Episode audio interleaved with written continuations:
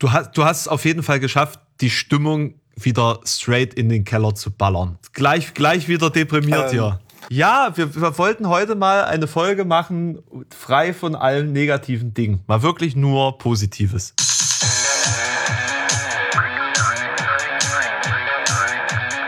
Zart wie Kruppstahl. Mit Mike und.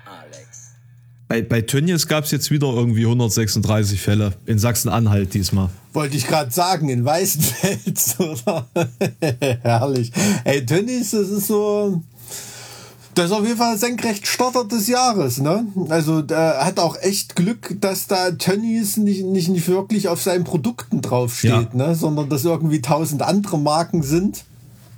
Und ähm, ja, äh, und dementsprechend äh, den Leuten überhaupt nicht bewusst. Ähm, also selbst wenn man es irgendwie unbewusst oder bewusst boykottieren wollte, ähm, betreibt ja jetzt keiner Markenrecherche am 99 Cent Regal von der Wursttheke. naja gut, ich meine, wenn du dich zu, zu so einer Wurst runterbeugst, dann ist es, dann musst du auch damit rechnen irgendwie. Ansonsten ist das ja auch alles nicht möglich. Nee, also wie gesagt, Boykott einfach keine Wurst kaufen. Wäre wär doch mal ein Versuch. Das, ähm, hm. Ja, nee, aber lass uns, lass uns mal nicht äh, schon wieder nur über Corona reden. Es gibt so viele andere schöne Themen. Ähm, und zu ja, was denn zum Beispiel? Na, zuallererst würde ich ganz gerne mal diesen Moment hier nutzen, um all unseren Zuhörern zu danken für die letzten Monate der Aufmerksamkeit hier in diesem Hörverein, sage ich jetzt mal. Äh, trotz dessen, dass wir eigentlich ähm, doch relativ chaotisch unsere Themengestaltung, ähm, naja, so vorantreiben und äh, seit ein paar Monaten ja auch aus der Quarantäne mehr oder minder äh, ja, hier uns zusammenfinden. Also sozusagen diese, dieses Live-Zusammensprechen-Gefühl gerade nicht vermitteln können. Trotz allem seid ihr ja wirklich ultra aktiv hier dabei und ich habe es gestern bei Spotify gesehen, wir waren ähm, teilweise auf Platz 11 der deutschen Musikpodcasts und auf Platz 89 oder so irgendwas der Gesellschaftspodcasts in Deutschland allgemein. Also das ist absolut krank und das hätte ich so nicht erwartet von dem, was wir hier. Also ich hätte mindestens Platz 50 erwartet bei Gesellschaftspodcasts oder was meinst du ist krank? Nee, äh, ist natürlich äh, Hammer. Also finde ich, finde ich auch wirklich krass, zumal wir uns da für die Kategorien überhaupt nicht beworben haben, oder? Stellt man den Podcast da äh, eine bestimmte Kategorie ein? Nee, ne? Ist mir nicht bewusst. Na, na, na da, da, da merkt man, dass ich das äh, Online-Zeug drumherum mache. Doch, das gibt's da ein. Und deswegen ist es ja umso lustiger, dass wir überhaupt in Musik reinfallen, weil ich das nie angegeben habe. Ja, ja, okay, also ja, wir sind, das wir sind eigentlich Schirm, gar kein Musikpodcast. Du so. gesagt hattest, dass, dass du da mit Musik nie was angegeben hattest. Was hast denn du Gesellschaft angegeben, oder was? Genau. Genau, ich hatte Gesellschaft angegeben als Kategorie, aber man hat uns dann sozusagen automatisch auch noch zur Musik hinzugeteilt, vermutlich weil wir immer mal Bands so als Tag drin haben. Mhm. Mhm. Und äh, ja, da sind wir da automatisch mit in diese Kategorie gerutscht und also ich würde sagen, ne, ähm, Mission Top 10 oder was? Ja, auf jeden Fall. Also das muss äh, 2021 stehen. Also äh, da sieht man sich hoffentlich auch mal wieder ein bisschen mehr persönlich und es gibt auch ein bisschen mehr drumherum zu berichten von äh, Festival- und Konzerterlebnissen wieder und so weiter oder Theater oder Museum oder hast du nicht gesehen. Aber naja, bin mal... Ähm, bin mal gespannt, wie sich 2021 so anlässt, aber da reden wir jetzt schon wieder halbwegs über Corona. ähm, wobei ich sagen muss, also diese Impfstoffentwicklung, die scheint schon so einen Hoffnungsschimmer hinterlassen zu haben. Also ich höre von einigen Bands, die jetzt ihre Touren angekündigt haben, dass so der Kartenvorverkauf für 2021 ganz okay läuft. Besser als man es hat erwarten können. Ja, ähm. also das, das merke ich tatsächlich auch, dass ja. jetzt wieder mehr Karten gekauft werden fürs Festival. Mhm. Äh, da war jetzt vor dem, vor diesem jetzt noch andauernden Lockdown war da dann erstmal absoluter Verkaufsstopp. Da lief da mhm. in dem Sinne gar nichts, aber seitdem da so ein bisschen die Nachrichten da kursieren, dass es äh, Impfstoff geben könnte, ähm, ist, ist man da scheinbar wirklich beflügelt. Aber lass uns wirklich einfach mal eine Folge dieses Thema mal ausblenden. Lass uns mal über andere positive Sachen sprechen. Beispielsweise, das habe ich gerade erst gelesen, ähm, kennst du die Netflix-Miniserie ähm, Das Damen-Gambit? Nee. Oder ich glaube auf Englisch heißt äh, The Queen's Play oder so. Nee.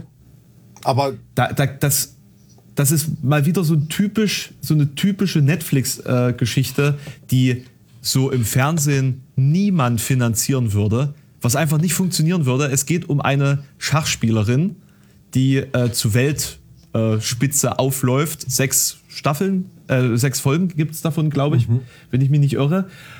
Und das hat jetzt einen, einen weltweiten Hype ausgelöst. Und mit Hype meine ich ein, ein Schachhype. Durch diese Serie, durch die Interpretation dieser Serie. Äh, es gibt da ein paar Zahlen dazu. Ähm, also die, die Show wurde jetzt von 62 Millionen Haushalten gestreamt. okay.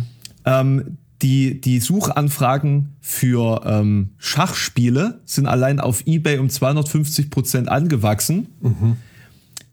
Ähm, die, also die Google-Suche nach How to Play Chess ist äh, die höchste seit neun Jahren. Und äh, die, die Novelle, also ist quasi ähm, The Queen's Gambit ist äh, so eine, basierend auf einer Novelle, ähm, ist jetzt New York Times Bestseller geworden nach 37 Jahren, also nachdem es rausgekommen ist.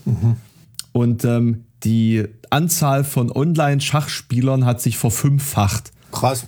Ja, also ich habe, ähm, ich weiß gar nicht mehr, wie lange ich keinen Schach mehr gespielt habe. Also ich glaube, das letzte Mal irgendwie beim Zivildienst, ähm, weil ich es mal wissen wollte. Und da habe ich das erste Mal, ähm, also ich habe angesichts meines Schachtalents äh, schon oft Schachspiele verloren früher.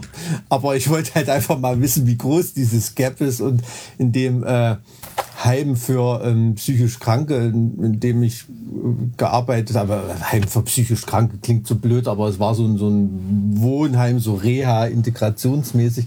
Und da war auch ein ehemaliger, ähm, ich weiß gar nicht, ob der mal ein Großmeister war, auf jeden Fall war da wirklich auch, glaube ich, Bundesligamäßig mal unterwegs und so. Und, ähm, und das war schon krass. Also da warst du wirklich eine halbe Stunde dort und hast dir da zwölf Niederlagen schon abgeholt oder so.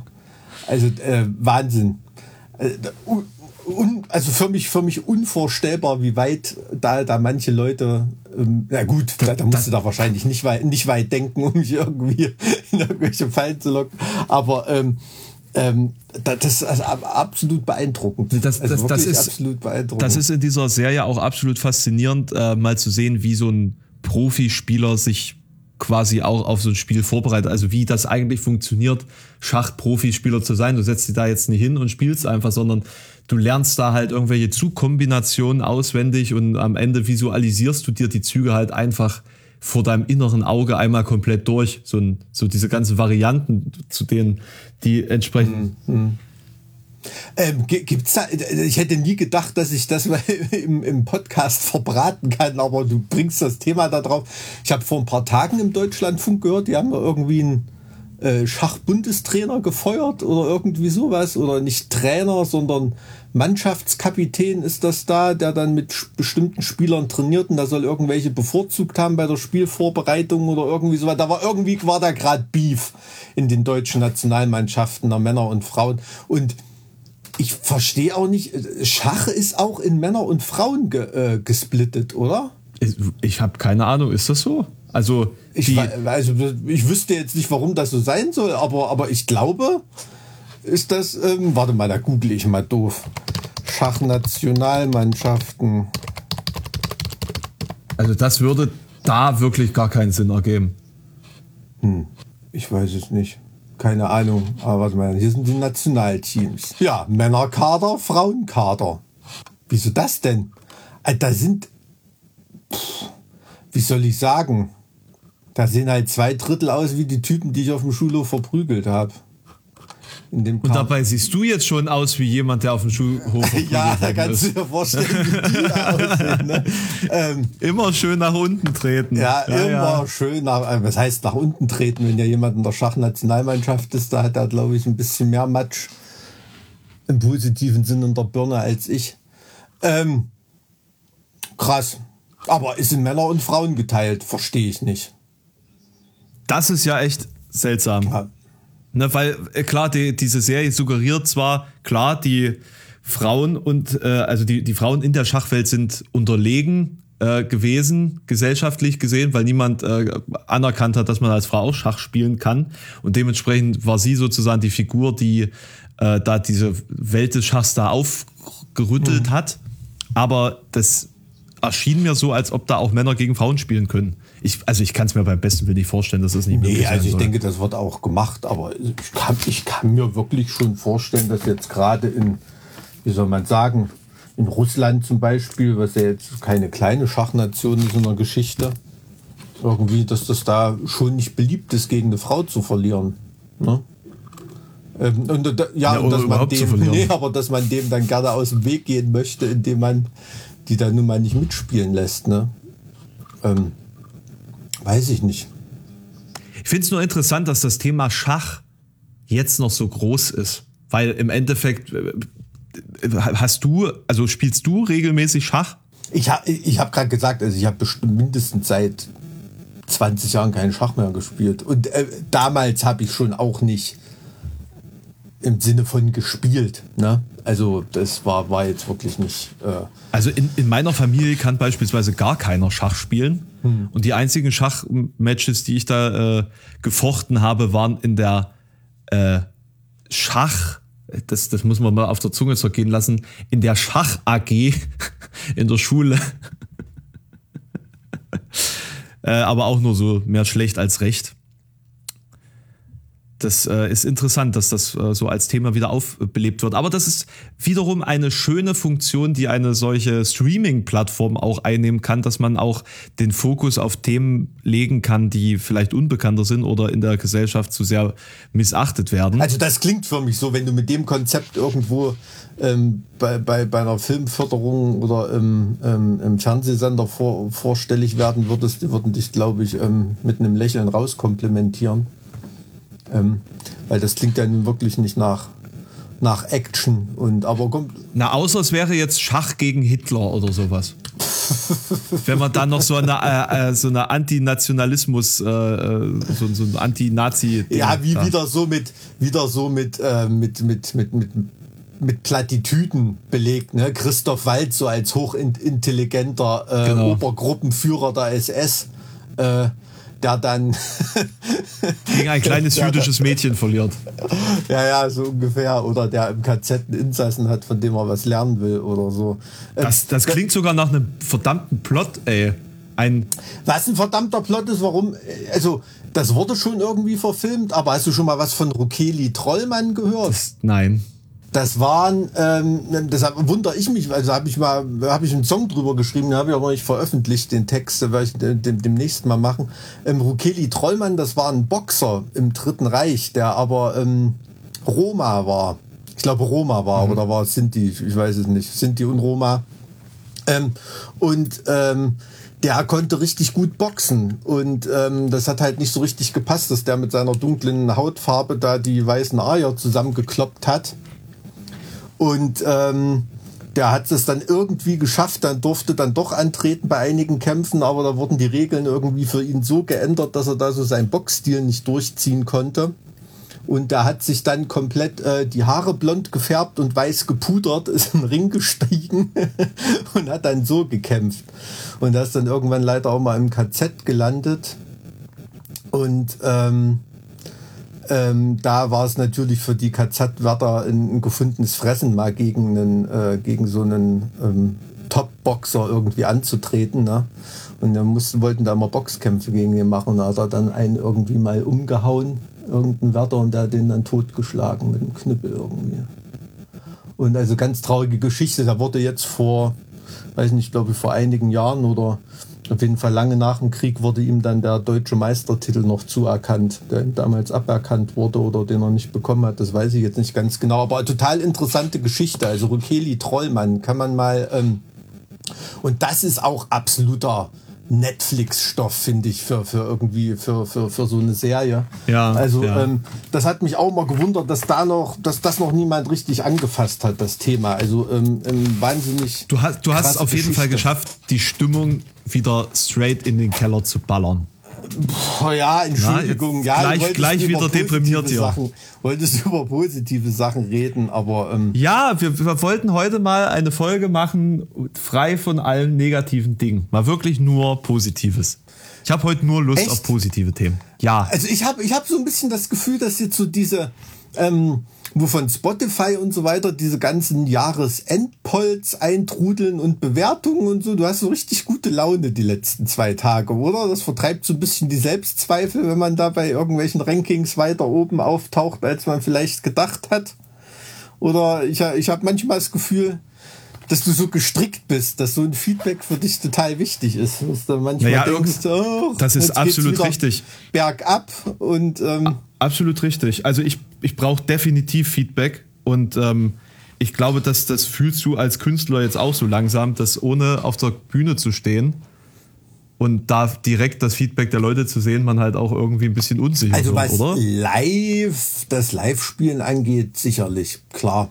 Aber ich brauche. Na gut, ich meine, du hast dieses Jahr eine Platz 1 in, in Charts gekriegt. So, also das ist ja gutes Feedback, ne? Aber bei mir ist es so, ich, ich krieg halt mein Feedback normalerweise halt nur, wenn ich auf dem, auf dem Festival unterwegs bin und da jemand vorbeikommt und gemeint, ey, ja, verstehe, verstehe. Hm. cool, Bro. So. Äh, und das ist schon mal schön, wenn irgendein Projekt mal funktioniert dieses Jahr, wenn alles andere irgendwie nicht, nicht so gut läuft. Ja, ja, also ja, das, ja, das, ich ver- verstehe, was du meinst. Ja, äh, natürlich, klar. Also aber das ist doch jetzt nicht der Grund, dass wir heute nur positive Themen besprechen Nein, sollten. aber du wirkst irgendwie so ge positiv geboostet. Das wollte ich doch einfach nur, nur mal positiv bemerken. Also, Ach, positiv, das klang wie ein Vorwurf. du, du, du, Das klang wie ein Vorwurf. Nein, nein, nein, über, über, überhaupt nicht. Ich sage nur, also man, man merkt das, aber das ist doch schön, wenn es, wenn es positives Feedback gibt. Also gut, ich brauche jetzt keine Live-Show, um zu wissen, dass wir eine geile Platte veröffentlicht haben. Ne? Ähm, aber es ist natürlich schön, wenn die Leute das auch merken. da, da gebe ich dir absolut recht. Also, dass es nicht nur eine subjektive Meinung zu der Platte ist, sondern dass es, ähm, aber das, ähm, ja, das merkt man dann eher so an dem Zuspruch im Sinne von Zuschauerzahlen und so weiter. Ne? Also mit den Leuten, die zu einem kommen und reden, da ist Ja, es ja. ja. wirklich selten, dass da jemand zu dir kommt und sagt, ey, die Platte ist kacke, Mike, wollte ich dir nur mal sagen, mach's gut. Ne? Irgendwie, ähm, das passiert dann eher selten, dass sich da jemand die Zeit nimmt, ähm, ähm, mich da irgendwo aufzugabeln, nur um mir das mal mitzuteilen. Also so beschissen waren die Platten zum Glück noch nicht. Ähm, Bist du, bist du deinen deinen persönlichen Jahresrückblick auf Spotify mal durchgegangen? Wie sah das bei dir so ja, aus? ja. Ähm, aber das ist natürlich dadurch, dass ich ähm, äh, mit Friedrich äh, bei Spotify eine Plansche-Playlist habe, also Friedrich, mein Sohn, ist das natürlich stark getrübt. Ne? Deshalb habe ich äh, Nena, komm, schwimm mit mir und Dieter Hallerforten und Helga Vettersen, die Wanne ist voll. sind meine Top-Songs 2020. ähm, ja, kein Witz. Ähm, in meiner Badewanne bin ich Kapitän, Willi Milovic auch ganz vorn dabei. Ähm, dann, was war denn dann? Ich glaube, dann war es, ähm, das zwar eine Platte vom letzten Jahr, aber ähm, äh, Evergrey. Evergrey habe ich viel, habe ich viel gehört. Ja, aber ich hatte, also ich hatte gar nicht weitergeguckt, weil das, äh, weil vorne dran waren diese ganzen, diese ganzen ähm, Kinder, Kinderlieder, Kinderlieder-Sachen. Und äh, ja, und ähm, Conny, Conny und Feuerwehrmann Sam auch noch ganz vorn dabei bei mir. Ja, ist ja total niedlich. Ja, Das wie sieht's das denn bei dir so- aus? Ja, also ich, ich muss mich auch ein kleines bisschen schämen, weil ich äh, zu den Top 1% Fans von Five Finger Death Punch gehöre. Was? Ja, also das, was weltweit oder deutschlandweit? Ja, Inklusive, ja, ja. inklusive äh, wirklich ähm, äh, Sümpfe in Louisiana. ja, Bist du da, weiß nicht, bist du da, hast du das mal einen Monat aus Versehen laufen lassen oder was ist da passiert? naja, also ich glaube, Five Finger Death Punch ist so ein bisschen meine Motivationsmucke und ich habe dieses Jahr einfach viel Motivation gebraucht. Deswegen ist, nee, deswegen ist As I Lay Dying bei mir auch äh, auf irgendwie Platz 2 oder so dieses Jahr. Weil ähm, das ja auch mega pusht so. Also das, das ganze letzte Album war ja So dieses, ja, ich habe Scheiße gebaut, alles kaputt gemacht, aber jetzt hier äh, wird alles hier redefined quasi. Ja, okay. Und, und diesen Spirit hat ja auch der, der, das ganze Album. Und äh, dementsprechend, ja. Ja, aber also jetzt mal ganz davon abgesehen, ähm, es ist ja auch Mucke, die pusht. Ne? Also irgendwo zum, weiß ich nicht, irgendwo zum zum, zum Pumpen oder zum auf der Straße prügeln oder, oder keine Ahnung. Also da kann ich mir fast nichts Besseres vorstellen als Five Finger Death Punch, muss man ja ganz Ja, aber momentan sagen. darf man sich ja nicht auf der Straße prügeln, also hm. zumindest nicht mit nee, anderen. Ja, ist schon richtig. Ich habe meine Liste gerade mal aufgemacht. Also Nummer eins ist gar nicht äh, Nena, schwimm mit mir, das ist Nummer zwei. Nummer eins ist Simone Sommerland, Hände waschen. Der Händewasch-Song. Kannst, kannst, du das mal, kannst du das mal vorsingen, dass ich ungefähr ich kann einen Eindruck mal ganz hab? kurz anspielen. Das kann man ja, darf man ja, glaube ich, zitatweise, oder?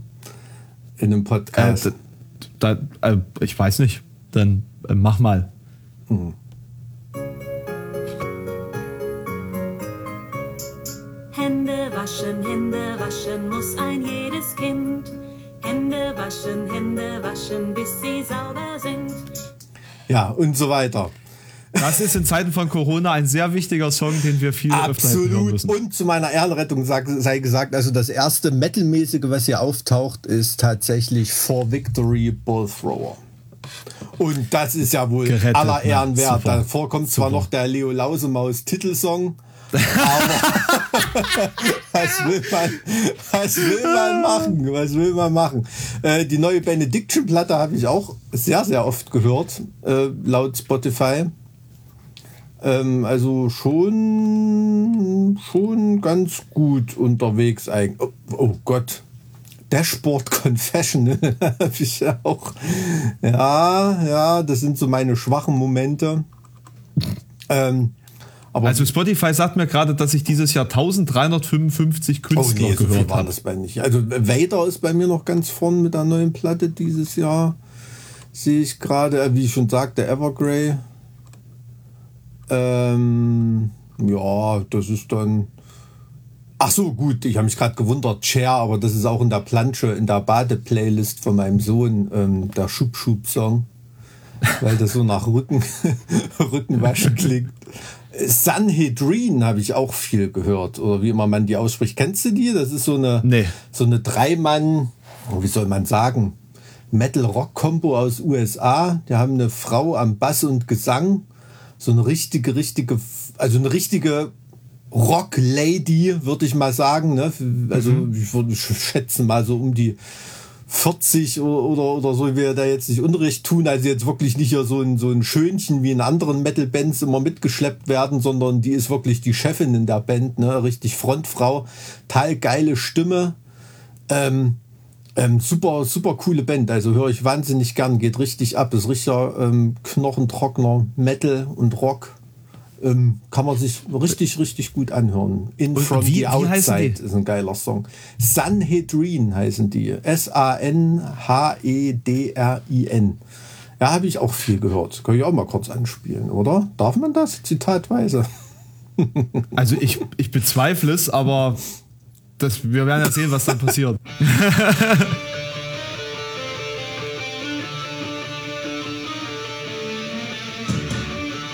Aber ich glaube, es funktioniert nicht, ja? Doch, ich glaube schon. Ich. Hm.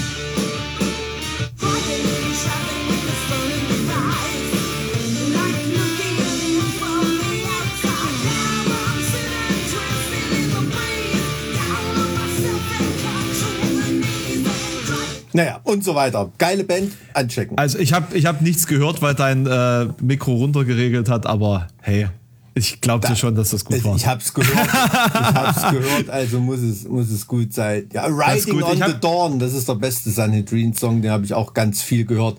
Ja, und Conny und das Baumhaus auch ganz vorn dabei, ja, muss man, muss man sagen. Ja, so. Äh, ich habe tatsächlich äh, vorhin gelogen, als ich gesagt habe, SLA Dying wäre mein, mein zweiter Top-Künstler, ist tatsächlich nur Nummer drei. Nummer zwei ist lustigerweise, und ich weiß nicht, wie das passiert ist, äh, ähm, das Projekt von Annette Olson. Also Aha, die, was macht die gerade? Äh, die macht so Melodic Metal Zeugs, also relativ mhm.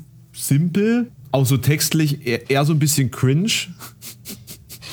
Okay. Also, aber es geht halt total ins Ohr und ich habe dazu meine Wand gestrichen, das weiß ich noch. Und das läuft unter, die, äh, unter ihrem Namen. nee, das sozusagen. heißt The Dark Element. Okay. Dark Element. The Dark Element. Da könnte ich zum Beispiel Pills on My Pillow empfehlen. Das ist Platz 3 meiner Songs dieses Jahr tatsächlich. Pilz an meinem Ein Pillow, Pilz, klingt ne, so ein das ist ein Bier. Schön Bier auf dem, auf dem Bett trinken. Ach so, ne, ich dachte jetzt, es klang eher nach, nach irgendeiner einer Pilzinfektion. nee, äh, aber True Metal, gestern habe ich auch, bin ich auch noch auf eine geile Band gestoßen, die hat mir da, ähm, die hat ein Kumpel von mir in seiner Best of Spotify List gehabt, die auch gepostet hat. Ähm, und zwar Iron Flame heißen die. Auch also echt eine total unbekannte True, also wirklich True oder Epic True Metal Band irgendwie, aber geil. Kann man, kann man, kann man auch mal anchecken. Also damit ähm, tun wir bestimmt keine Hörerscharen hier begeistern mit so einem Underground-Zeug. Ich glaube, wir sollten weiter über Five Finger Death Punch reden. Na, Wenn du die großen Hörerzahlen willst. Ja, es ist schon richtig. Ne? Wenn man dann irgendwann im Radio landen will, dann muss es schon Five Finger Death Punch sein. Nee, aber die, also nach dem, nach dem letzten Video, das, wir haben ja drüber gesprochen, wir müssen es ja jetzt nicht nochmal aufwärmen. Äh, dementsprechend ist es jetzt so ein bisschen cringe, aber es ist halt so, wie es ist. Ne? Aber auf Platz 5 ist auf jeden Fall Rivers of Nihil. Äh, ich weiß nicht, ob du die kennst, Oho. das ist so ja. äh, progressiver Tech-Death, keine Ahnung. Ich glaube, die äh, letzten beiden oder die vorletzten, weiß nicht, auf jeden Fall haben einige Platten von denen ein Cover von Dan Seagrave und Ja, äh, die, genau. die, die sammle ich ja. Dadurch ja, hatte ich das erste Mal von der Band gehört. Ja. Ich glaube, es kaufen tatsächlich viele Leute, wenn du dir von Dan Seagrave ein Cover äh, malen lässt, da hast du, glaube ich, schon weltweit 1000 Platten extra verkauft, nur weil Dan ich Seagrave. denke auch.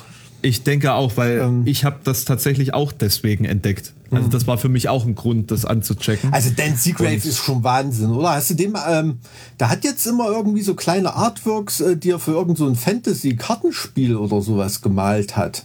Also müssen wir überlegen, er hat irgendeinen Spielehersteller, Dan, fucking Dan Seagrave, gebucht quasi, um fast in Originalgröße für, für jede Karte oder für jeden Scheiß irgendwie ein Original-Artwork zu malen. Nicht irgendwie aber das, das wird doch nicht Magic sein, oder? ich glaub, er hat den Namen immer, ich glaube, den Namen hat er noch nicht verraten oder so. Da postet nur manchmal irgendwelches Zeug.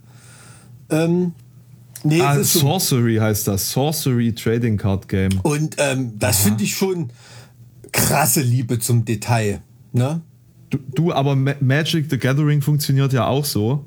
Na gut, das ist ja aber auch der Dinosaurier, also im Sinne von Größe und ne, die können sich das ja leisten. Übrigens, sozusagen. an dieser Stelle, an dieser Stelle, lieber Mike, hast du vielleicht Lust für Magic einen Gitarrenriff zu erfinden? ein Gitarrenriff zu erfinden. Ein Gitarrenriff. Äh, Magic hat mich nämlich gefragt, ob ich für sie einen Gitarrenriff machen kann. Habe ich gesagt, nein, ich bin leider gänzlich un untalentiert und unfähig, irgendwas zu machen. Aber ich könnte ja mal jemanden fragen, der möglicherweise eine Gitarre halten kann. Klar bin ich sofort dabei. Ab, also total gern. Also jetzt gar nicht, äh, gar nicht irgendwie ähm, monetär geil oder so, sondern das wäre doch cool. Auf jeden Fall. Wo- Worum soll es denn gehen? Haben die dir gesagt, was es denn für ein Riff sein soll? Es, es, wird, es wird zu einer Karte ein Riff sein sollen. Also sie arbeiten quasi weltweit mit Gitarristen zusammen, die die Karten einer Edition, die sehr metalmäßig aussehen wird, äh, die jetzt Ende oder Anfang nächsten Jahres rauskommt, die sozusagen mit, mit Musik zu unterlegen, ist, glaube ich, so der Gedanke gewesen. okay, na, äh, langsam wirst du zu meinem Agenten irgendwie, ne? Naja, du, hm? eine Hand wäscht die andere, vor allem bei diesem Manus, Händewasch-Song. Manus Manum Lavat oder so heißt das, ne? Das genau. Nee, aber wie gesagt, der Händewasch-Song, das ist ja unser Symbol. Ja, nee, also hätte ich, hätte ich ultra Bock drauf. Da kannst du gerne mal eine, eine Verbindung äh, herstellen. Gerne Death Metal ähm, oder Doom oder je nachdem, wie die Karte auch aussieht. Ich hoffe, ich krieg da nicht irgend so, ein, so was im rosa Tütü. Ich werde mich darum kümmern. Das kann dann Dragon Force machen oder so. Nee, aber cool, wenn du da Bock drauf hast, dann ähm, stelle ich dich mal durch. Das wäre natürlich mega lustig. Das war lustig auf jeden Fall. Also weitere positive Sachen. Du wolltest dir heute positive Energie versprühen. Äh, Warte, ich hatte, ich hatte gerade noch ein anderes positives Thema, aber es ist mir gerade entglitten, weil wir so zu, zu Magic übergesprungen sind und das ein Thema ist, das mich immer so begeistert. Ich habe leider von, äh, du kannst, mir- kannst du mir mal in drei Sätzen erklären, wie das überhaupt funktioniert? Ich habe keine Ahnung. Vergiss davon. es. Kannst du vergessen. Kann, das funktioniert nicht. Das Okay. ist nicht möglich. Also drei Sätze, warte. Also äh, es ist sozusagen ein Spiel, in dem man versuchen muss, die Lebenspunktezahl des Gegners durch den Einsatz von Flüchen und Monstern, ähm, also die quasi auf Null zu bringen. Und da gibt es sehr, Früher sehr viele, sowas Ehe. Sehr, Ja, ja, egal. aber in der Ehe sind, ist, ist man doch selber das Monster, oder? Also wenn ich an den an einen Engel wie meine Frau denke, dann ist das so, Man- ja, dann man kann- das Monster sein. Man kann bei ja. Magic auch Engel spielen, das ist kein Thema. Schön, schön. Ist das wie bei den Elfen? Das waren dann immer nur die fetten und hässlichen. Nee. Wie jetzt, nee, äh, was? Ach so, die das spielen, meinst du? Wie, wie bei Live-Action-Roleplay oder was? Ja, irgendwelche, irgendwelches Gelar Gelarpe. Das ist ja, so. ganz, das ist ja ganz schön abwertend, was du hier sagst. Ganz schön abwertend. Ja, ist- Wir wollten heute keine wahr. Negativität verbreiten. Genau wie den Kommentar, war- den du mir heute ja, bei WhatsApp geb- geschrieben hast. Ich gebe ja, ich geb ja zu, es war abwertend und es war auch so gemeint. ja, aber also okay, also da musst du quasi Lebens... Also ich weiß nur, weil dieses Magic, das, das, seit wann gibt's das denn schon? Ich kenne das schon seit Ewigkeiten, hab mir da aber nie irgendwie... ich glaube seit 1990 oder so. Ja, ja komm, Also es ist, ist tatsächlich Hm. auch das erste dieser Form, das entstanden ist. Also das ist schon nicht nur der Dinosaurier, sondern auch der ganz große Player. Sie ist ja von Hasbro gekauft worden und Hm. macht Milliarden Umsätze. Also das ist krank. Ist wirklich krank. Krass. Ja, ich finde ich finde es aber cool, dass das noch so viel mit ähm, materiellen Kartenmaterial und so zu tun hat. Ne? Pappe meinst du? Ja, aber ich meine, dass man wirklich was in der Hand hat, sammelmäßig. Aber ich studiere ja auch sammlungsbezogene Wissens- und Kulturgeschichte. Tatsächlich muss man sagen, dass die aber jetzt auch auf den Trichter gekommen sind, das alles online machen zu wollen. Und da verkaufen die sogar Limited-Karten online für denselben Preis, wo ich mir denke, seid ihr, seid ihr verrückt? Echt? Ja, ja, ja, ja. Und ich hoffe nicht, dass das funktioniert. Ja, Ich ho- das könnte ich mir gar nicht vorstellen. Aber gut, man, Also, es, funktio also es, es funktioniert. Also es ist jetzt nicht so, dass das niemand kaufen würde und dass das nicht auch massiv Geld bringt. Aber ich hoffe, dass es niemals annähernd so gut funktioniert wie der physische Bereich, sage ich jetzt mal. Hm, und mittlerweile muss man auch sagen, die, die Karten, so ein, so ein Booster-Pack kostet ja 5 Euro mittlerweile. Äh, das ist ja vom Gegenwert ist das ja schon mal nichts. Ne? Also was, was, was, boostet man da? na, sein, seine Sammlung. Ach so, okay. Ja, na, also da sind dann weil, fünfste Karten drin irgendwie und ähm, die meisten. Also wenn ich genug Geld ausgebe, bin ich da auch ein dicker Hirsch bei Das Magic. ist absolut Pay to Win. geil.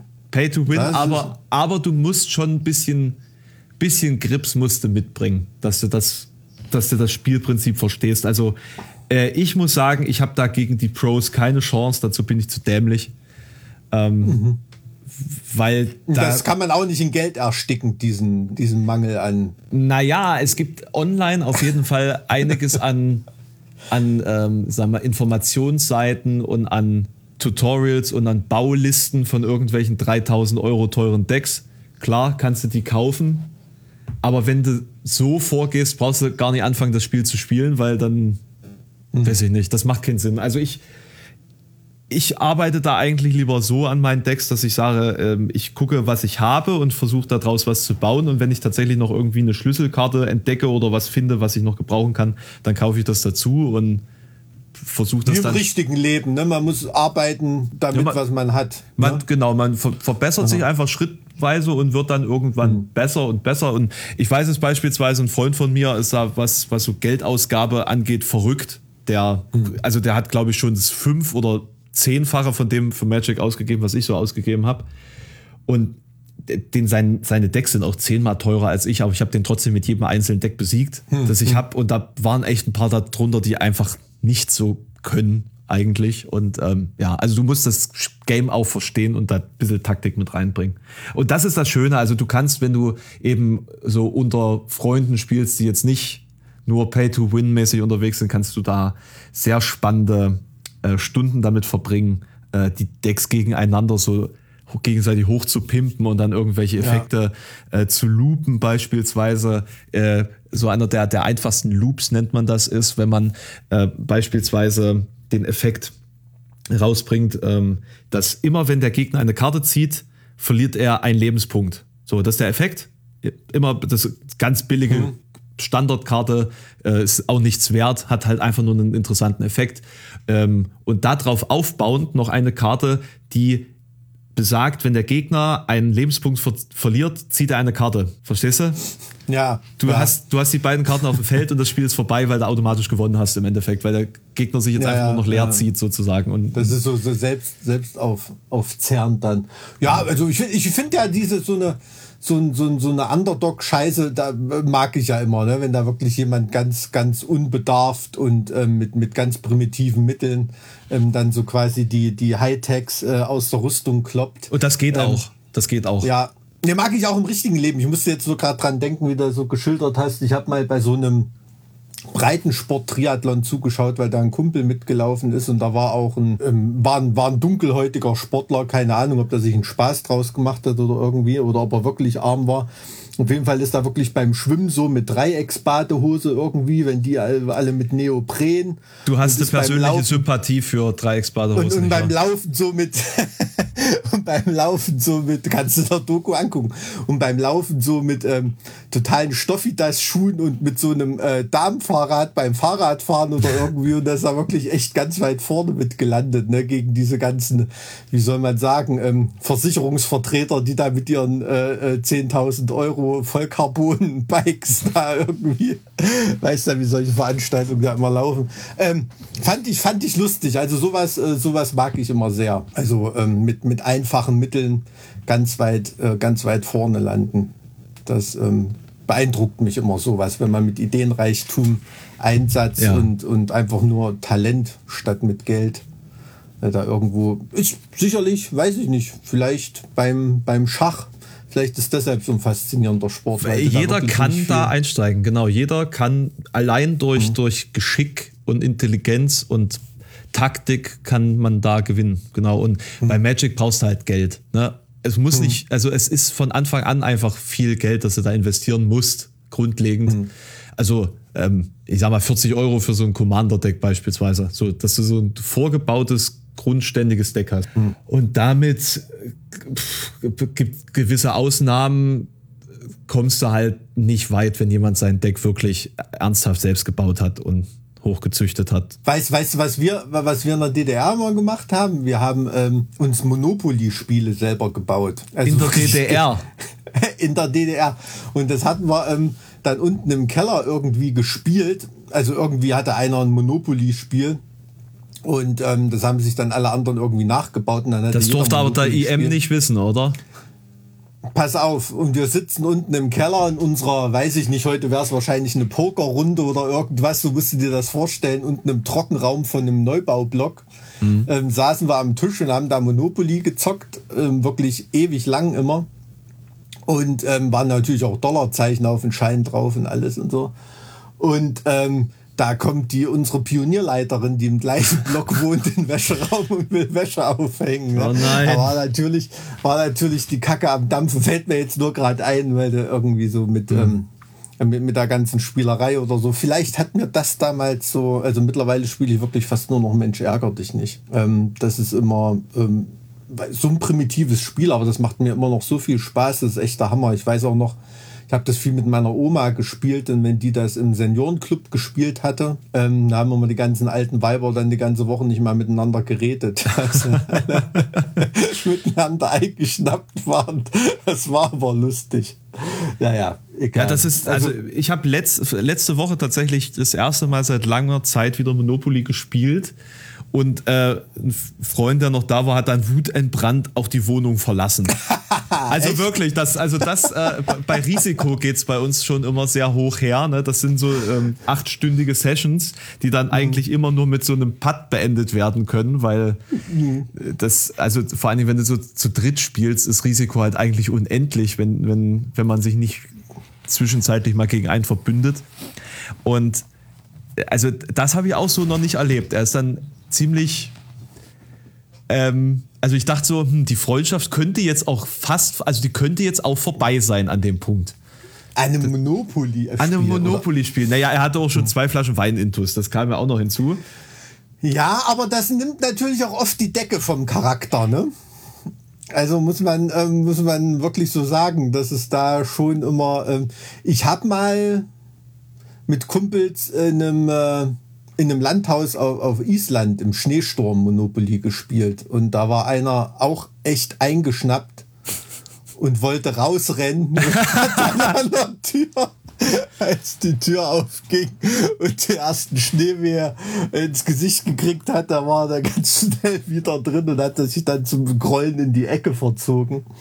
Aber ähm, das war ähm, das war auch lustig. Aber ist schon krass, dass das so, so ein Klassiker ist irgendwie Monopoly. Ne? Aber das ist, sind dann natürlich auch, also was dann auch immer noch für Konstruktion gibt, ne? wer sich da von wem Geld leiht und wie viel Aufschub es da gibt und Kredit oder, oder keine Ahnung. Da gibt es also, ganz viele verschiedene Versionen mittlerweile. Es gibt zum Beispiel auch ein Monopoly schlechte Verlierer, wo du, wo du quasi gewinnst, wenn du die meisten Schulden gemacht hast und dann irgendwie ein Comeback feiern kannst. Also es ist sehr an der modernen äh, Wirtschaftsordnung angepasst. Das stimmt, ja, weil eigentlich mit richtigem Geld äh, darf man da heutzutage Nee, gar nicht mehr Vielleicht spielen. hast du da ne? ja auch eine Marschalek-Figur, ähm, die dann für zwei Runden nicht in den Knast geht, sondern auf die Philippinen auswandert oder so. Ja, könnte man, könnte man vielleicht alles. Nee, also ich habe wirklich noch so ein ganz, ganz, ganz altes, klassisches und ähm, das mit dem Selbstgebaut ist mir nur eingefallen, weil es ist mir neulich im Keller meiner, meiner Mutter, als ich mal aufgeräumt habe, ein paar Sachen von mir, äh, ist mir das wieder in die Hände gefallen. Und das war wirklich eine, eine sehr schöne nostalgische Erinnerung. Und das hat sogar vom Spielspaß damals den C64 in, in die Schranken verwiesen, muss ich ehrlich sagen. Also Ja, hat so einfach vielleicht, mehr Spaß weil man gemacht. einfach die, die Nähe zu den Leuten hatte, glaube ich, oder? Wenn, wenn du. Ja, einfach kann schon mit, mit den Menschen am Tisch zusammen was machst. Wobei man halt am Ende irgendwie immer sauer ist. Ne? Also Risiko, ich spiele Risiko so gerne, aber du kannst Risiko nicht spielen, ohne dass am Ende alle angepisst sind. Ich hab, das habe ich noch nie gespielt. Also ich, ähm, aber da gibt es auch tausend Varianten von Risiko Mhm. mittlerweile und Editions und, und hast du nicht gesehen, oder? Nee, also ähm, das, das habe ich gar nicht gespielt. Also ich habe ich, ich hab so eine Europa-Version, eine Herr der Ringe-Version, eine, äh, die, die Standard-Version und eine äh, griechische antike Version. Also beziehungsweise eine an, antike Version mit ähm, antiken Gottheiten. Also du, du kämpfst quasi so als Anhänger der unterschiedlichen äh, Religionssysteme gegeneinander, also vom Christentum jetzt so. Ne? Das, Oh, das klingt auch gut. Ich spiele Jenga, spiele ich noch gern. Das ist ja jetzt nicht wirklich ein, ein Strategie- oder Brettspiel oder irgendwas, aber so dieses Klötzchen stapeln, das ähm, macht mir auch immer Riesenspaß. Ich habe Ich auch hab mal eine das schon mal- Version ich hab von das schon mal- gespielt. ich habe da schon mal eine Strip-Version davon mitgespielt. Hä? Was, was passiert denn da? Na, dann, da schreibst du unter jedes Klötzchen eine Aufgabe oder irgendwas drunter. also halt entweder saufen oder irgendwas ausziehen oder so. Das klingt nach Studentenwohnheim. Äh, tatsächlich war das erst vor wenigen Monhei- Monaten und wir waren alle nicht mehr im Studentenalter, also äh, nein. War ein schöner Abend, war ein schöner Abend, der ging bis früh um sieben. Mitte 20 sagt er, da war nicht mehr im Studentenalter. Mein Nein, Gott, also, also die, die anderen waren ja auch wieder ein bisschen älter, die dabei waren. So. Also Punkt 1 und Punkt 2 mit Mitte 20 kann man ja auch fertig sein. Ne? Kann man fertig sein, ja, wenn du Vor allen dich Dingen- irgendwo als Bachelor versklaven lassen willst. Nö, also nach Bologna ne, und bei unserem äh, zwölfklassigen äh, Schulsystem, da bist du ja mit 18 bist du ja am Studieren, da bist du ja mit 22, 23 bist du ja durch mit allem. Ja, nicht, wenn man ein paar Mal sitzen geblieben ist, ne? Aber ähm, ich, hatte, ich hatte mal, ich habe, was heißt, ich hatte mal, ich habe einen Kumpel, der hat mit seinem, glaube ich, drei oder vier Jahre äh, jüngeren Bruder zusammen Abi gemacht. Weil er seiner ersten Klasse immer so ein paar Runden gedreht hatte, irgendwie aus Desinteresse, ja. Ähm, lustig. Damals ging das noch. Ich weiß nicht, heute würden sie dich wahrscheinlich nach zweimal oder so. Gibt's da, gibt's da irgendwie eine Obergrenze, wie oft man sitzen bleiben darf? Ich, ich überlege gerade, ich glaube nicht. Eigentlich nicht, ne? Nee, also ich glaube theoretisch, du darfst nur nicht zweimal hintereinander sitzen bleiben. Ach so. Na gut, Das- das, kommt, das war, vielleicht ich- auch, auch sehr, sehr äh, drauf an, auf das Warum und auf die Person an sich. Ne? Da wird, glaube ich, eine, eine individuelle Prognose gestellt und nicht irgendwie. Ähm, aber das ist schon krass, ne, was man sich damals von eine Waffel um das Abi gemacht hat und das interessiert später keine Auf Drecksau jeden mehr, Fall, oder? Auf jeden Fall, wie viel, wie viel Stress man sich mit Schulnoten und allem so gemacht hat. Ich weiß ja jetzt nicht, wie du da drauf warst, aber ich war da schon ziemlich ambitioniert irgendwie. Ähm, Hm. Also, also was heißt ambitioniert? Ich habe mich geärgert, ich habe trotzdem nicht mehr dann gemacht, außer in Mathe, weil ich das nie wirklich auf die Kette gekriegt habe. Ähm, aber es ist halt tatsächlich so, dass, dass das nach der Schule nicht nur die sozialen Bindungen, die du da eingehst, zum Großteil, sondern auch eben der, die Lerninhalte, dass das alles eigentlich Schall und Rauch war und nur eine, eine Stufe, die du erklimmen musstest, nach den Regeln zu spielen, lerntest. Vielleicht ist das auch das Wichtige daran eigentlich an der Schule, wenn man mal so ein Fazit zieht, dass du nach den Regeln der Gesellschaft spielst.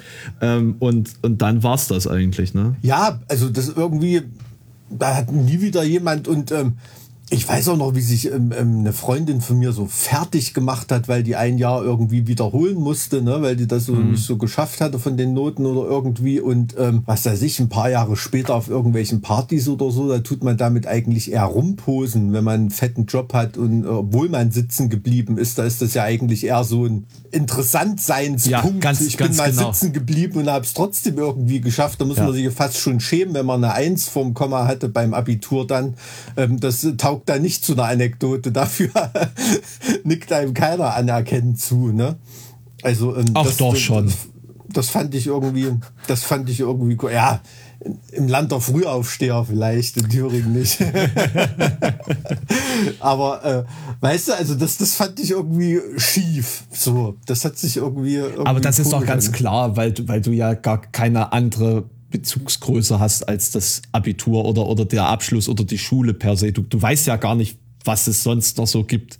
Ne? Und, und wenn das nun mal das größte Ziel ist, dass du mit deinem beschränkten, äh, in deinem beschränkten Horizont überhaupt ähm, wahrnehmen kannst, dann ist das natürlich das, das Nonplusultra, das zu erreichen gilt. Aber so, so äh, rein vom Level der Allgemeinbildung her ist man auf, sage ich mal, kurz nach den Abi-Prüfungen, da ist man schon echt gut unterwegs. Ne? Also ich bin deutlich verblödet seitdem. Ja, ich hatte nie wieder in meinem Leben von so vielen Dingen gleichzeitig eine Ahnung, glaube ich. Ne, also was jetzt auch, keine Ahnung, Mathe oder äh, Biologie oder, oder Sprachen oder irgendwie sowas angeht. Also ich glaube, ähm, ich glaube, da war, das war zu Abi-Zeiten war das echt so der Peak. Seitdem geht's nur noch irgendwie bergab und werden nur noch irgendwelche Inselinteressen und Begabungen gefördert. Aber so allround-mäßig ähm, war, glaube ich, war man zur Abi-Zeit schon, schon am fittesten, muss ich ganz Ja, ehrlich gut, aber sagen. was, was bringt das denn, außer bei der Konversation auf Partys?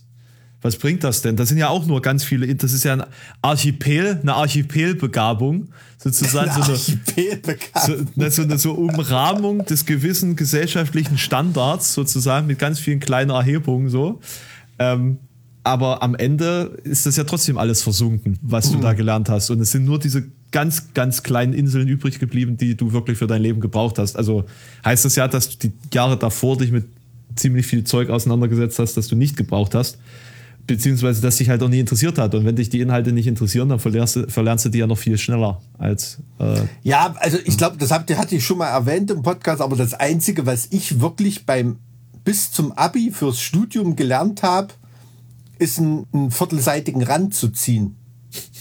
Das war im Prinzip eigentlich das Einzige, was ich auf der Uni gebrauchen konnte. Von, von, dem, von dem, was ich beim, beim Abitur irgendwie gelernt habe. Das war schon irgendwie ernüchternd. Also muss ich, muss ich gestehen, vielleicht lag das auch irgendwie an mir. Ich will das jetzt nicht irgendwie der Lehrerschaft zuschanzen oder dem Bildungssystem, aber also da war irgendwie fast gar nichts, wo ich andocken konnte. Also ich habe jetzt das Gefühl, wo ich wieder in der Bologna-Welt angefangen habe zu studieren, das wirkt jetzt wirklich auf einen wie die verlängerte Bank vom, vom Abitur. ja, klar, Also, so, sollte du- auch sein hast- irgendwo, ne? Du hast so viel auf, auf einmal vorgegeben und so dieses ganze Selbstständige, also wenn, wenn jetzt ich damals angefangen habe, Jura zu studieren, das war irgendwie noch komplett anders. Aber das klingt jetzt natürlich alles wie Opa er- erzählt vom Krieg und so nach Feuerzangenbowle mäßig. Aber ähm, ja, da wird, kommt da nicht auch immer um die Weihnachtszeit Feuerzangenbowle? Ja, ich, ich glaube schon. Ähm, aber das ist doch, das ist doch so der Studiosus, wie man ihn so äh, in dieser romantisierten Darstellung kennt, den gibt es ja nicht mehr. Das ist ja, ist ja rum.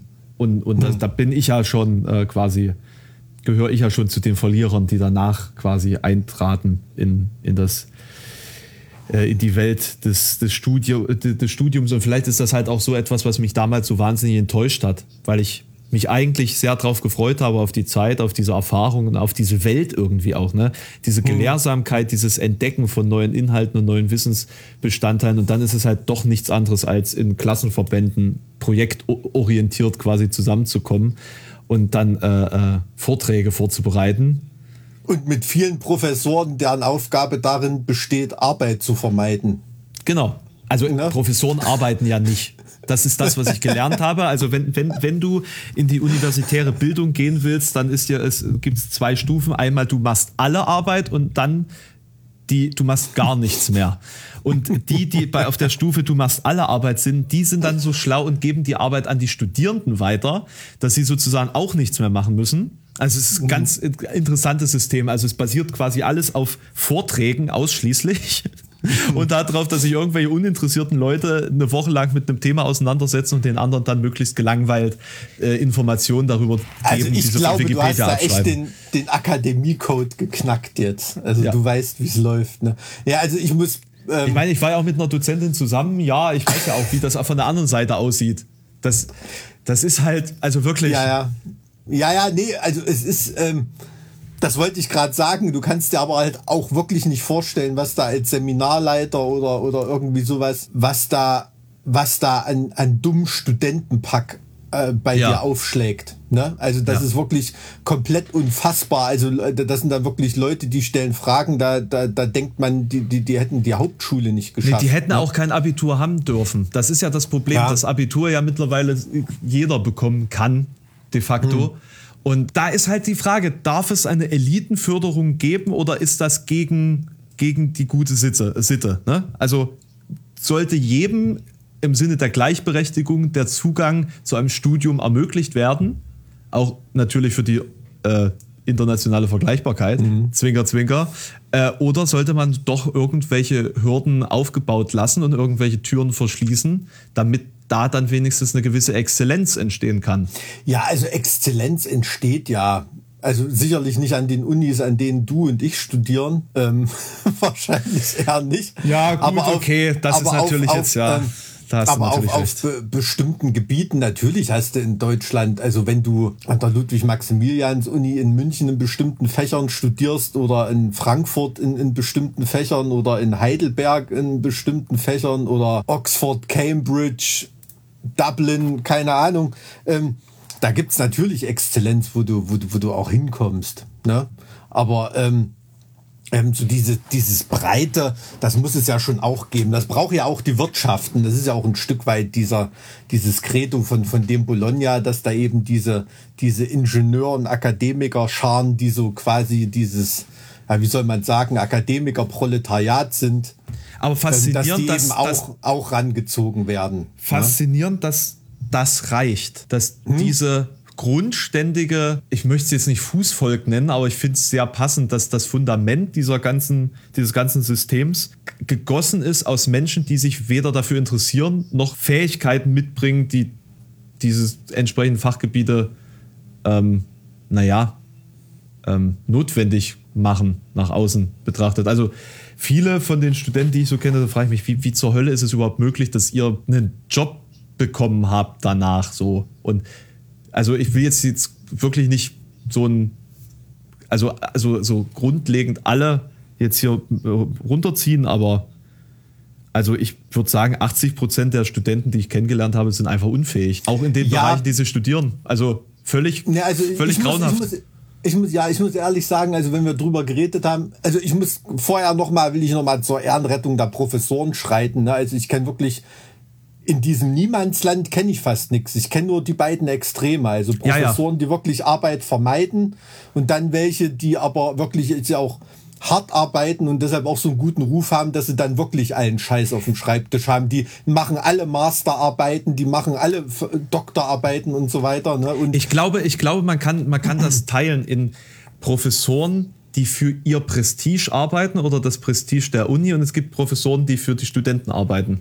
Ich glaube, das, ist die, das sind die unterschiedlichen Bereiche. Und vielleicht hängt das auch damit zusammen, mhm. inwieweit du äh, beispielsweise Fördergelder ran schaffen musst. Das ist ja auch wieder so ein, mhm. ein Auftrag des Professors, äh, ja. da sozusagen die, die, die äh, geldgebenden Instanzen anzupumpen. Mhm. Und, ja, ja, und vielleicht, also um jetzt hier mal äh, die Lanze zu brechen, ehe man da alles verteufelt und, und verurteilt. Also ich glaube, das sind halt auch noch äh, äußere Faktoren, die da eine Rolle spielen. Aber sorry, ja, also ich, muss, muss, muss, wirklich sagen, also für, für mich hat das, mir hat das auch echt die, die, die, die, die Augen geöffnet, jetzt diesen neueren Studiengang, den ich mache. Ne, wenn ich früher Jura studiert habe, irgendwie dieses ganze Jura-Professorentum und so, da war das wirklich so.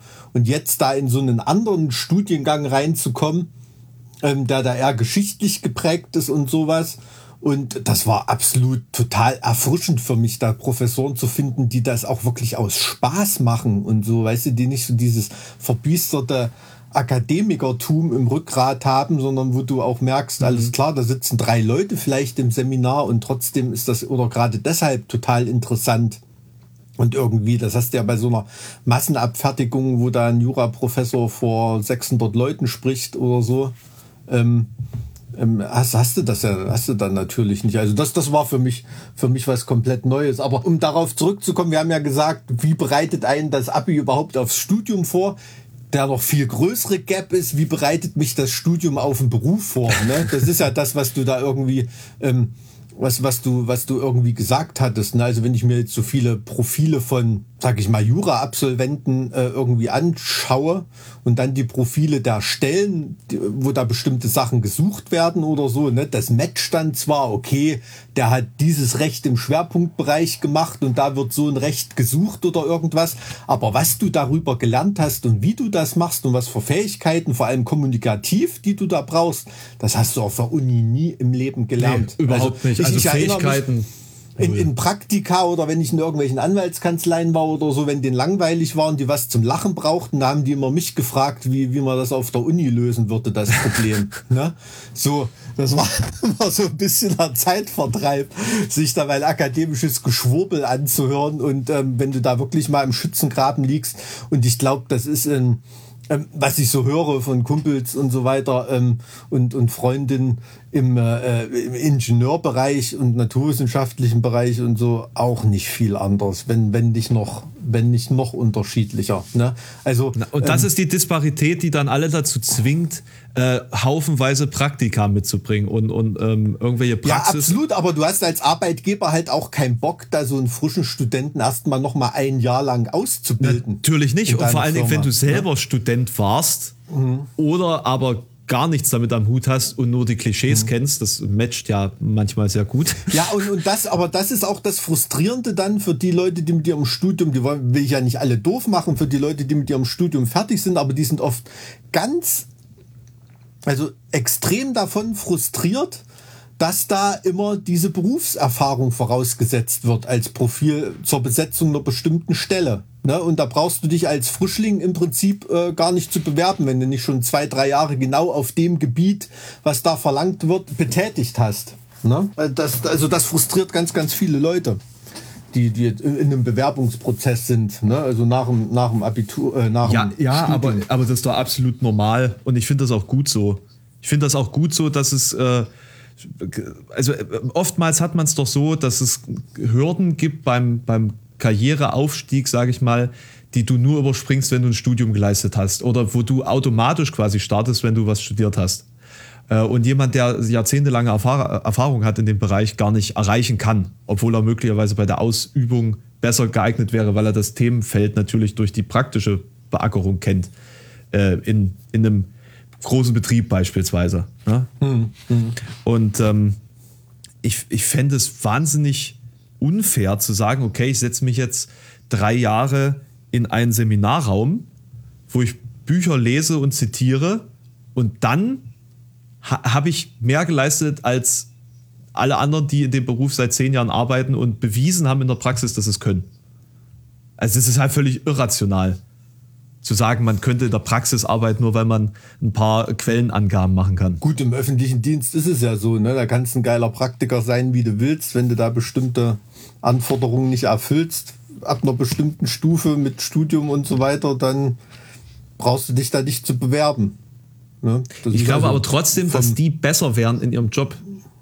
Natürlich, das, das kann, kann natürlich sein. Ich glaube auch, dass da ganz, ganz viel Potenzial irgendwie verloren geht. Und, und, ne, aber solche Leute werden dann trotzdem gezwungen, wenn sie weiter aufsteigen wollen, das dann nebenbei sich noch theoretisch drauf zu schaffen, mhm. was sie praktisch eigentlich schon lange können. Ne? Also das ist so ein bisschen, ja, ich verstehe schon diesen Gedanken der Qualitätssicherung beim Personal da, aber das finde ich manchmal, liegt, liegt manchmal irgendwie verquer. Also da wird, werden von beiden Seiten die Leute frustriert. Weißt du, was ich meine? Und du musst ja auch, klar, ich meine, als Jurist oder als... Ähm, als Lehrer, wenn du mit Studieren fertig bist, ist ja nicht umsonst, dass du da erstmal äh, gebrauchbar gemacht wirst im Referendariat. Ja, ja? also ich glaube, wir, wir also, haben da sozusagen zwei Karrierewege genommen, die diese, ähm, diese Praxiseinführung ja noch mit sich bringen. Das ist ja noch mal was mhm. anderes. Ne? Aber ich sag mal, so ein, so ein typischer BWL-Student,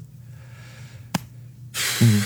der muss sich dann erstmal umgucken. Aber ich glaube, da ist, da ist das Praktika suchen sowieso das Essentielle am Studium. Dass du das mhm. sozusagen als Entree hast, um, äh, sag mal, an die entsprechenden Stellen zu kommen, die dir das dann beibringen, was du brauchst, um dann in dem Bereich zu arbeiten. Ja, ja, das stimmt schon, klar, aber trotzdem zählt es in dem Sinne nicht als Berufserfahrung dann bei der Bewerbung. Ne? Mhm. Mhm. Weil du dich ja mit einem Praktikazeugnis dann dort bewirbst und nicht mit einem wirklichen Arbeitszeugnis oder so. Und gerade so in dieser BWL-Schiene oder ich meine, es gibt ja tausend fancy Studiengänge, die irgendwas äh, geschwurbeltes ähm, äh, interkulturelles Management, bla bla bla, die, diesen ganzen Müll, im Prinzip ist das ein BWL-Studium, sind nur irgendwelche fancy verkleideten BWL-Studien ne? oder, oder Wirtschaftspsychologie oder so. BWL-Studenten, die sie da noch ein bisschen in die, in die Psycho, äh, Psychologie-Vorlesung mit reinsetzen für ein Seminar oder so. Da haben sie gleich wieder einen fancy Studiengang an der Uni. Ähm, also gerade da äh, ist, das, ist das für viele Bewerber immer frustrierend. Also habe ich schon schon oft mitbekommen im, im Bekannten- und Freundeskreis. Aber wie sind wir jetzt überhaupt da drauf gekommen? Wieder Weil du unbedingt noch ein deprimierendes Thema zum Schluss reinbauen Ist das wolltest. so deprimierend für dich? Aber jetzt äh, wirklich, also ich habe auch echt mit 220 dahingehend mein Problem, dass jeder das Jahr irgendwie total vergessen will und scheiße findet, aber für mich ist da auch so viel Cooles passiert, ähm, dass ich das Jahr für mich gar nicht so als negativ abhaken kann. Ne? Also ich habe meinen zweiten Sohn bekommen, ähm, mit der Platte, das ist gut gelaufen bei uns und so weiter. Unser Podcast ist auch nicht so scheiße gestartet, ne, irgendwie. Also ich finde, ähm, für mich ist das eigentlich relativ, aber wir sind jetzt noch nicht beim Jahresrückblick. Ähm, nee, nee, nee, nee, um Gottes Willen, den, den machen wir machen schon. Machen wir eine extra Jahresrückblick-Sendung? Würde ich schon sagen, oder? Das, das fände ich, das, das fänd ich ja, warum eigentlich nicht? Auf Twitch mit so einem animierten 220er Logo und so Glitter und so, wie das immer früher im rechtlichen Fernsehen war. Ja, genau. Das wäre ja eigentlich cool. Und Gäste dazu einladen. Da laden wir noch Markus Lanz ein. Ja, ja schön. Super. Ach schön, da habe ich Bock drauf, da freue ich mich drauf. Ja, dann machen wir mal wieder unsere Live, äh, unsere Live-Sendung dann. Mit live zusammensitzen? Mal schauen, wie, wie, bis dahin so die Lage ist, ob du Husten hast oder ich oder müssen wir mal schauen. Also ich habe natürlich äh, Kindergartenschnupfen latent zu der Jahreszeit. Das ist immer so. permanent so quasi als äh, Grundrauschen mitschwingen. Ja, es ist, es ist wirklich so. Also wenn du ein Kind im Kindergarten hast, ähm, dann weißt du nicht, ob das gerade die Erkältung ist ist, die geht oder die, die kommt. Und das ist natürlich zu Corona-Zeiten sehr, sehr unentspannt. Ne? Mhm. Also ähm, das hatte ich früher nicht groß interessiert, aber das ist jetzt natürlich. Hm, da dann halte ich so. Dann, dann halte ich mich einfach mal noch ein bisschen länger fern von dir und wir gucken mal, wie sich das jetzt entwickelt. Aber ich denke mal, jetzt fängt hier auch noch mein Nachbar an zu bohren. Das war noch eine positive Geschichte, die wollte ich noch erzählen wo ich das gerade höre. Eine positive Geschichte zum Abschluss. Wir haben neue Nachbarn hier gekriegt. Ähm, mhm. Und äh, ich habe mir dann gedacht, ach na Mensch, hier, äh, wo ich das mitgekriegt habe, ich stelle mal eine Flasche Sekt hin und noch ein bisschen so Süßigkeiten, Krimskrams, so zur, zur Begrüßung. Und meine Mama hat mir dann gesagt, das macht man genau umgedreht. Eigentlich müssen die, die kommen, da was verteilen. Ja, aber, du musst nur Brot und Salz, Ja, musst du denen nur ja, schenken. So ja. kenne ich das, ja. Ja, wir sind alle junge Leute, Brot und Salz, das äh, kennen wir nicht mehr. Ähm, und dann, dann habe ich tatsächlich so ein paar Tage gewartet, weil keine, keine Reaktion drauf kam. Und ich war schon richtig angepisst. Also richtig, bei, bei solchen Sachen bin ich wirklich pisst.